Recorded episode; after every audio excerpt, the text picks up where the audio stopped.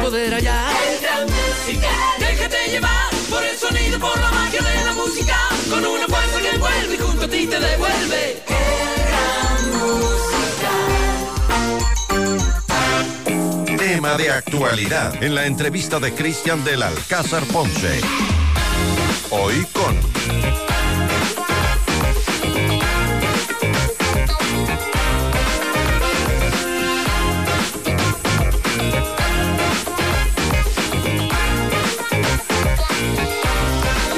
estamos transmitiendo en directo a través de todas nuestras plataformas, eh, redes sociales, eh, páginas web, app, en YouTube. Nos pueden ver también en este momento. Nuestro canal es FM Mundo Live. Vamos a hablar de la incertidumbre tan grande que se vive hoy en el país, que tenemos todos los ecuatorianos para eso. Un muy buen amigo de esta casa, Mauricio Larcón Salvador, director ejecutivo de la Fundación Ciudadanía y Desarrollo. Mauricio, bienvenido. Gracias por estar con nosotros. Buenos días. ¿Qué pasa con, qué pasa con su país, con nuestro país? Mauricio, no salimos de una y estamos en otra peor. Cristian, buen día, un gusto estar acá. Un saludo siempre a la audiencia de FM Mundo. Como bien dices, no salimos de una y entramos en otra. Y peor.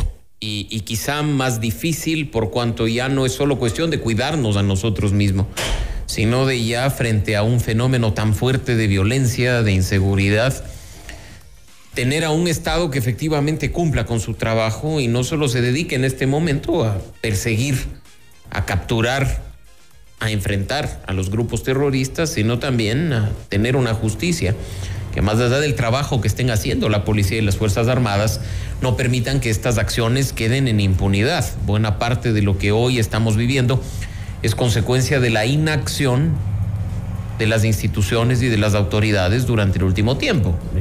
Cristian, tú lo sabes perfectamente bien. Detienen a un capo de uno de estos grupos terroristas y entra a la cárcel con una sonrisa gigante porque sabe que pasa la noche. Pero y, al día y- siguiente. Y, en el caso de este último personaje pasó Bueno, la noche, ¿no? o- o- y, te digo, al menos en un caso forzan las cosas presentando una acción de protección que recae en uno de sus jueces de bolsillo y, y, pues libres al fin. En los últimos, con fuga. Fugas que probablemente incluso tienen la complicidad de las autoridades del servicio a cargo de la rehabilitación social, lo cual es terrible. Y parece que con todos eh, lo- los, los últimos acontecimientos, el eh, decreto más reciente del presidente, nos olvidamos de las, de las fugas.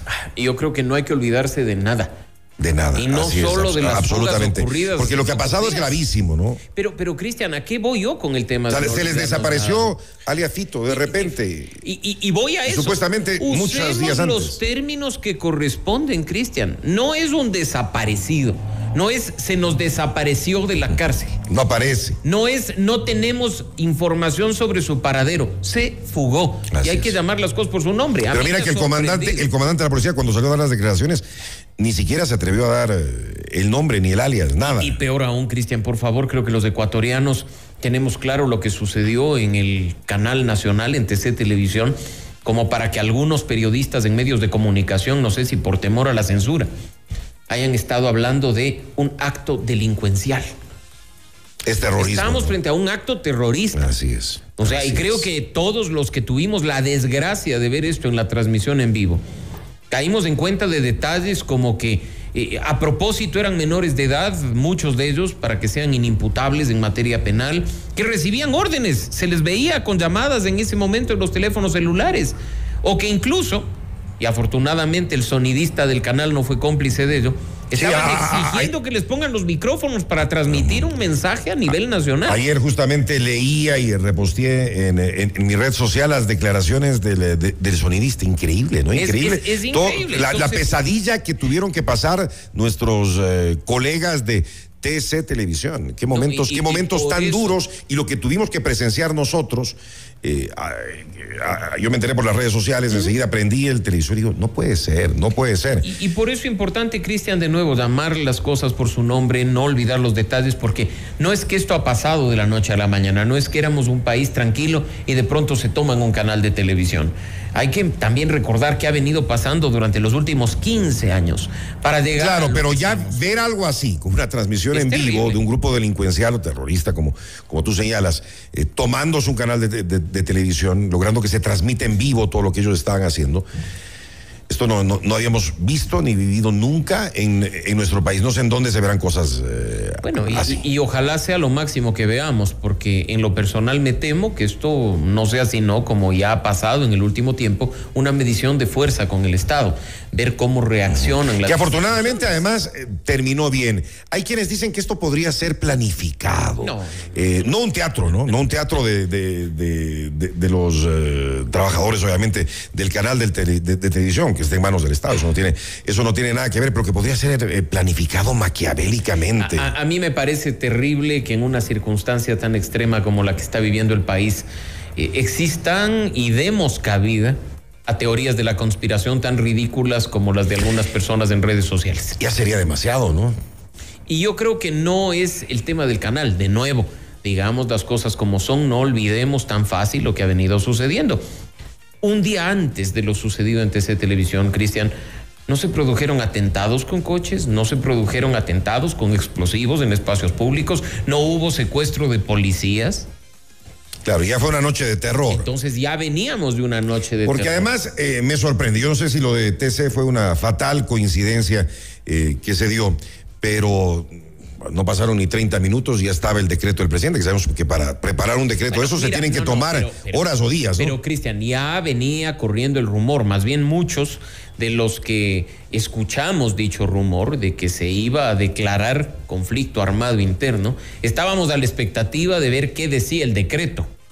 Ese rumor venía corriendo desde el fin de semana, no del día de lo de TC. Claro, uno podría decir, uy, qué coincidencia que justo ocurre esto y sale el decreto. Ya, ya se venía hablando de ese decreto días atrás, entonces no es una coincidencia. Y no nos olvidemos que ya se había declarado formalmente una guerra a estos grupos, ya se había decretado previamente el estado de excepción. Entonces hay que, hay que creo, poner, como digo, cada cosa en su lugar, no olvidar lo que ha venido pasando. ¿Es estado de guerra, es estado de guerra lo que declaró el presidente con este decreto o, o- En- o no llega a eso? Yo a creo, ver, en definitiva, sí, yo creo que es importante tenerlo claro. Estamos hablando que bajo las normas del derecho internacional humanitario hay dos tipos de conflictos armados. Los conflictos armados internacionales, los que comúnmente denominamos guerras, cuando un país se enfrenta a otro y generalmente lo hace con sus fuerzas públicas, con su ejército. Ese conflicto armado internacional tiene normas en el derecho internacional humanitario para que eh, se respeten derechos, para que se establezcan procedimientos particulares. La otra opción, la otra posibilidad de conflicto armado es el conflicto armado no internacional, que también se lo ha conocido bajo este término de conflicto armado interno, que es cuando dos fuerzas, dos grupos se enfrentan dentro de un mismo país.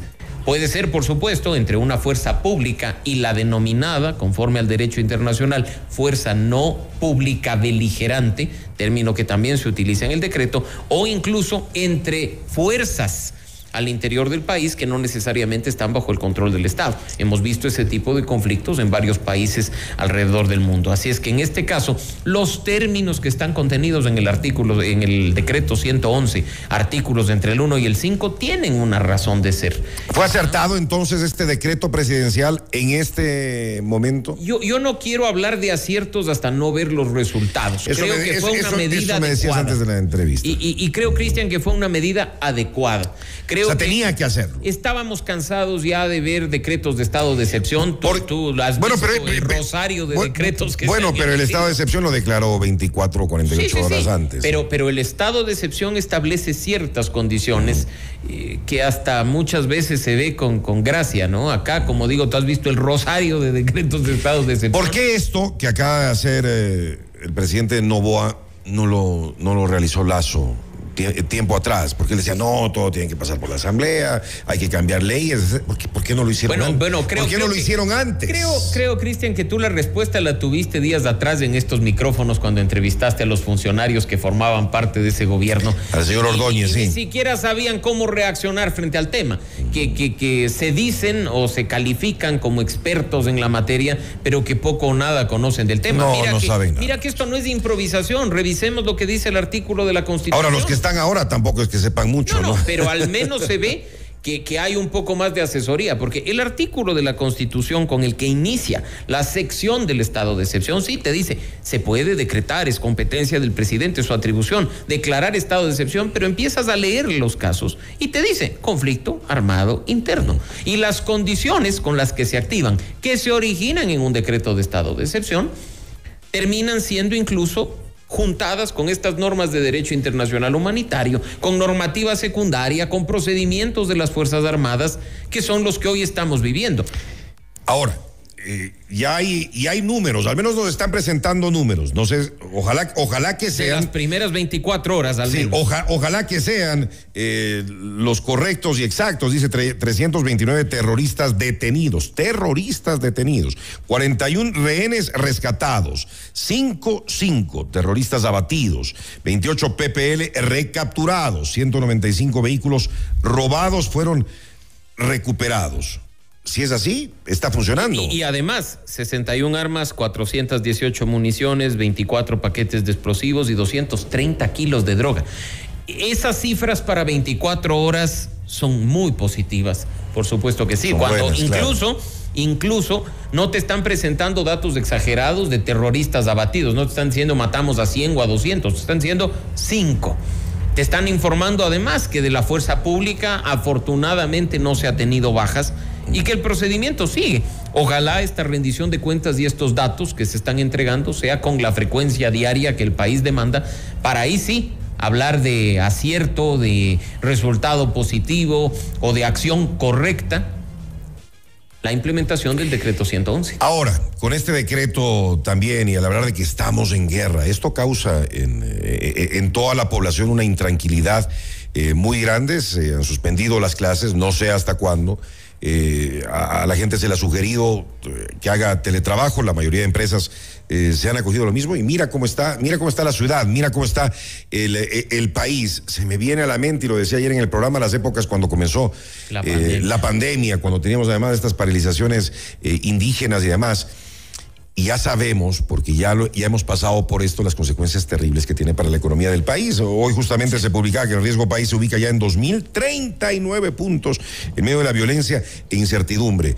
Eh, co- comenzamos el año con grandes expectativas y mira con todo lo que nos topamos. Hay, hay negocios que no dan más, hay personas que no tienen para, para comer, que viven, de viven su, en el día. que viven de su día Así es. a día. El país no puede seguir eh, paralizado, pero claro, el impacto que genera este decreto y hablar de que estamos en guerra, en guerra, es enorme también. Sin Mauricio. duda, Cristian, y, y acá no estamos para decirle a la gente, a nuestra audiencia, no tengan miedo, eh, hagan como que nada ha pasado, de ninguna manera. O sea, no podemos negar el entorno, la coyuntura, las circunstancias en las que en este momento se encuentra el país. No obstante, hay que saber, y por eso la importancia de la implementación de la norma, qué procedimientos hay que activar de cara a la ciudadanía, qué tipo de controles va a haber más allá de los que ya estamos viendo por parte de las autoridades para que, para que no tengamos eh, continuamente temas como los que ha sucedido hoy en la mañana en la estación del Playón de la Marín. Se Y paralizó todo, ¿no? Hay gente que no- que- cómo que- no reacciona puede la llegar. gente, que, que el ciudadano sepa que si ve algo extraño tiene que avisar. ¿A quién avisa? ¿Cómo avisa? Tenemos que más bien empezar a ciudadanizar estos procesos para sin normalizarlos poder actuar como corresponde. No podemos paralizar un país. Lamentablemente, no podemos. países hermanos como Colombia y como Perú eh, convivieron con esto durante mucho tiempo. No quiero decir que, que Ecuador tenga que hacerlo, pero creo que tenemos que encontrar una forma en la que con miedo, con realismo, entendiendo las dinámicas de lo que está pasando en Ecuador, tratar de continuar con nuestra vida, precisamente para que hasta el impacto económico en, en negocios, en comerciantes, en las personas que viven el día a día no sea tan grande. Claro, es que ya estamos en una crisis económica enorme, una crisis social gigantesca. Y este puede, esta puede ser la estocada final para la economía de- del Ecuador y la economía de todos. ¿no? Y, y mira, sería terrible, Cristian, porque ya hemos visto los impactos de la crisis económica, incluso en los fondos públicos que se recauda. ¿Tú crees que, que el gobierno necesita, necesita dinero y ahora van a caer eh, sus ingresos más todavía? Eh, ¿Se deberían retomar entonces las, las actividades pronto? Creo que lo principal debería venir del gobierno en el sentido de establecer protocolos, dar directrices, comunicar bien a la ciudadanía. Pero es que no hay buena, para comuni- poder no hay buena comunicación, Bueno, lastimosamente. Habrá que demandarla y habrá que exigir permanentemente en espacios. Pero mira lo que sucedió, ¿no? Que eh, me imagino tú, eh, como analista, lo habrás podido eh, ver muy, muy claramente. No ha habido una disposición durante el día de que no salgas, de que de, de- de- de- de guardarte en tu casa. Eh, el estado, el, el toque de queda es a partir de las 23 horas, pero la gente por sí sola se, se- se guardó en su casa. Pero mira, en, en lugar, en lugar de estar mandando spots con botas militares y con banderas descoloridas, hay que decirlo, eh, yo creo que lo óptimo sería que se aprovechen esos espacios que los medios de comunicación eh, comparten con el gobierno nacional para decirle a la gente, eh, esto es lo que tienes que hacer. Por ejemplo, insisto, si miras una actitud sospechosa o si alguien abandona un tema, comunícate a estos números, busca una persona ante la cual reaccionar, hay protocolos que se tienen que activar, decirle a la gente a través de la información, no se ha cambiado la hora del toque de queda. Mira, ayer Cristian era Vox Populi en grupos de WhatsApp, en redes sociales, que se había cambiado la hora del toque de queda. Ah, no, no, no, no supe, no Rumor, supe. salió, no, ahora es más temprano. Es Es que desde ahora, las lo- 11. ahora los rumores a través de, Y la de los teléfonos y la desinformación se combate con información, evidentemente. Y el gobierno tiene que comunicar, tiene que salir a decir, esta es la hora del toque de queda, no ha habido cambios. Todos los días si es necesario. Ahora, ¿vale, vale la pena continuar con un toque de queda tan grande, tan eh, de, de tanta duración, dos meses? Eso va a quebrar a, a muchos negocios y a muchas personas. Indudablemente y el gobierno tiene la posibilidad de rever. eh, Supuesta- esta medida. supuestamente estaban haciendo una semaforización, supuestamente. y lo están evaluando, est- estaba, lo por, están evaluando. estaba por salir, habían ministros que estaban designados ya para hacer esta semaforización, que yo decía, bueno, me, me- eh, cámbiale de nombre, porque me- eso me suena, eso, eso me suena pandémico, pero sería bueno también, porque no. Indudablemente. Volvemos a lo mismo, no podemos frenar al país de esta manera. Cristian, pensemos en aquellas personas que ejercen actividades eh, vinculadas al sector de los alimentos y las bebidas durante la noche. O sea, cortar a partir de las 11. Eh, aquellas eh, personas que hacen actividades de entretenimiento, discotecas, bares, cortar a las 11 de la noche es un impacto económico. Claro, grande. eh, que ni siquiera es cortar a las 11 de la noche. No, es antes, porque a las 11 tienes que estar guardado en Claro, tu mira el impacto, mira el impacto para, para el sector gastronómico de restaurantes y demás que están desesperados. Tienen que cerrar a las nueve y media, nueve de la noche para acomodar para todo y para que su gente a pueda trasladarse para a que sus alcancen casas. a tener Así transporte. es, o sea, es, hay, hay un impacto importante. Así es que ojalá el gobierno esté evaluando estos temas en función incluso de la movilización de las Fuerzas Armadas y de la policía a lo largo del territorio nacional y el impacto pueda ser reducido. Se demorará unos días para regresar, entre comillas, entre comillas, a la normalidad Yo, eh, eh, se, en las, demore, en las actividades diarias. se demore un día o se demore una semana, yo creo que lo principal acá no es normalizar. Definitivamente la coyuntura nos ha cambiado como país, Cristian. Sí, sí, por eso decía entre- por decía comillas, Claro, no, no, y, y me parece acertado lo que tú dices entre comillas, la normalidad. Yo creo que en este caso, así como sucedió en la pandemia, que era una situación eh, totalmente distinta a esta, es volver a hacer nuestras actividades considerando los elementos de la coyuntura y tomando las precauciones del caso. Antes en la pandemia era una mascarilla, hoy serán protocolos de ingreso a los edificios, pero con detectores de metales. No será personas que te, que te echen es, en, alcohol, como es en Colombia. que te revisen como- el auto. Como es en Colombia hasta ahora, ¿no? Sí, por supuesto, y creo que, que no hay que tampoco molestarse cuando en instituciones públicas, en ingresos a parqueaderos o en ingresos a edificios, se activen ese tipo de protocolos. Sabemos que en este caso... No estamos es acostumbrados, para- para la ¿no? No estamos acostumbrados a nada de eso. Y, y no hay razón para molestarse en la coyuntura actual, creo yo. Más bien, ojalá colaboremos todos para que estos protocolos formen parte de nuestra vida diaria hasta que la situación de paz y estabilidad regrese al país. Claro, lo que pasa es que eso demorará, ¿no? Por supuesto. Ah, hay quienes creen que esto se va a terminar mañana y lamentablemente, lamentablemente, no es así. Esto no se termina apresando a los cabecillas o incrementando la cifra de detenidos y de abatidos.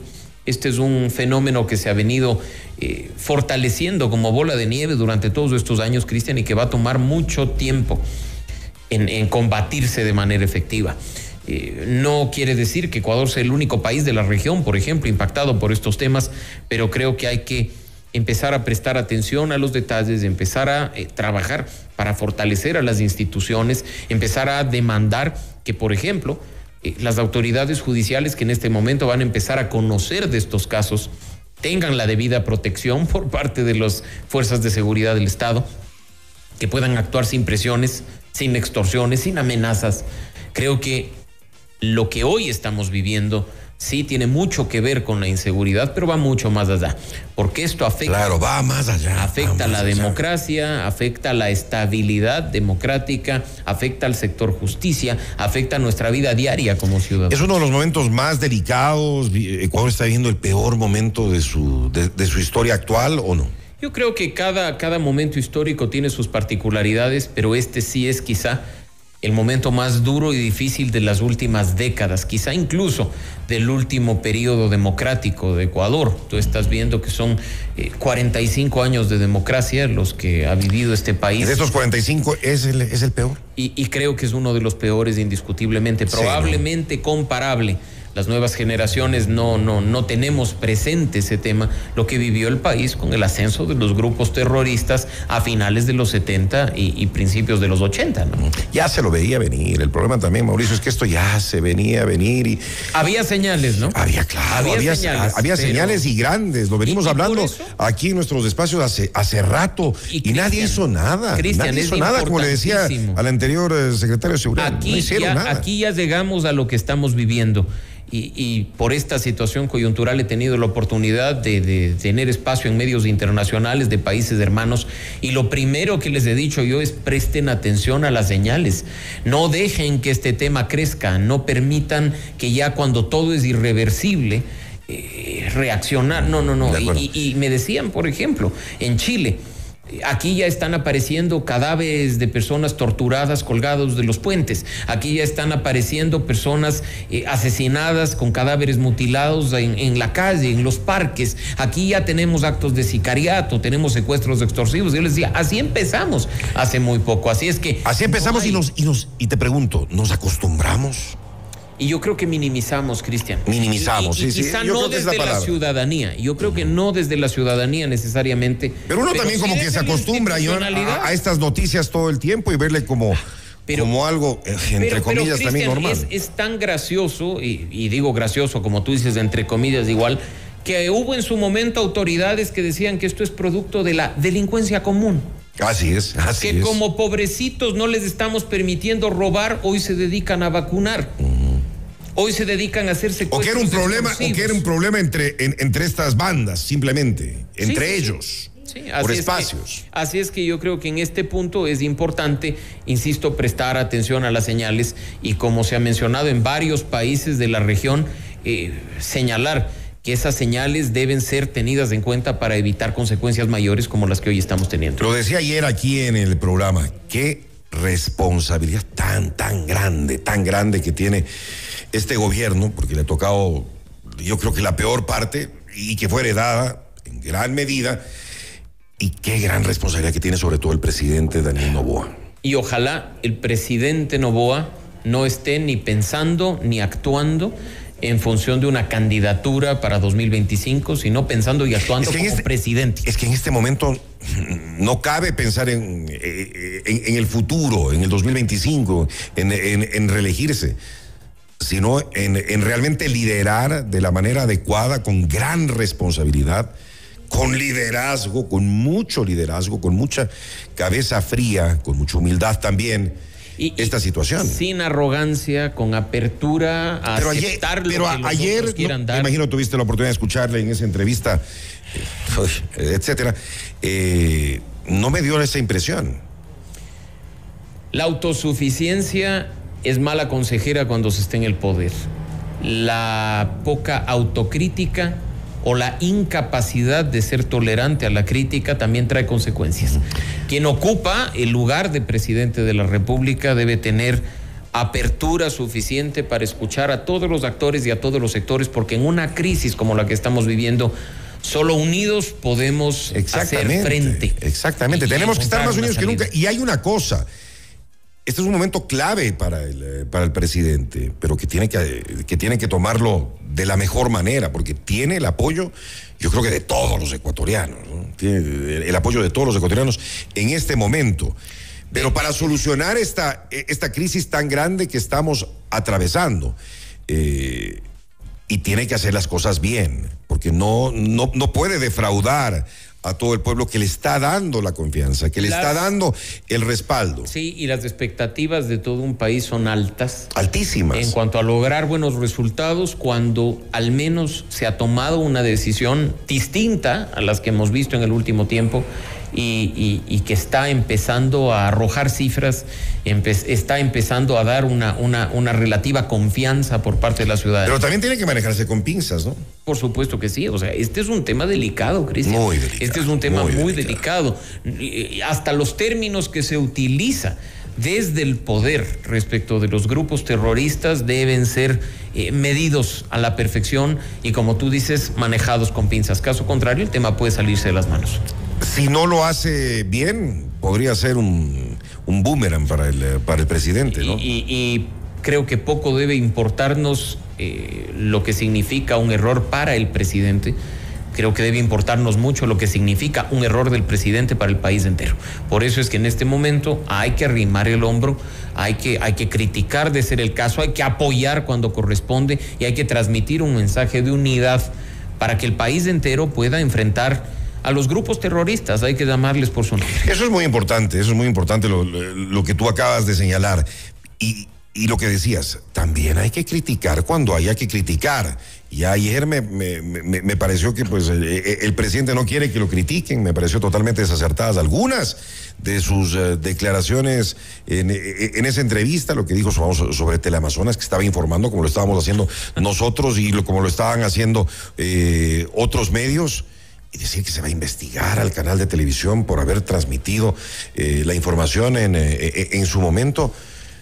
Mm, mucho ojo con eso, ¿no? No, y ese tipo de errores deben ser enmendados. probablemente son producto de la improvisación. prefiero pensar que es eso.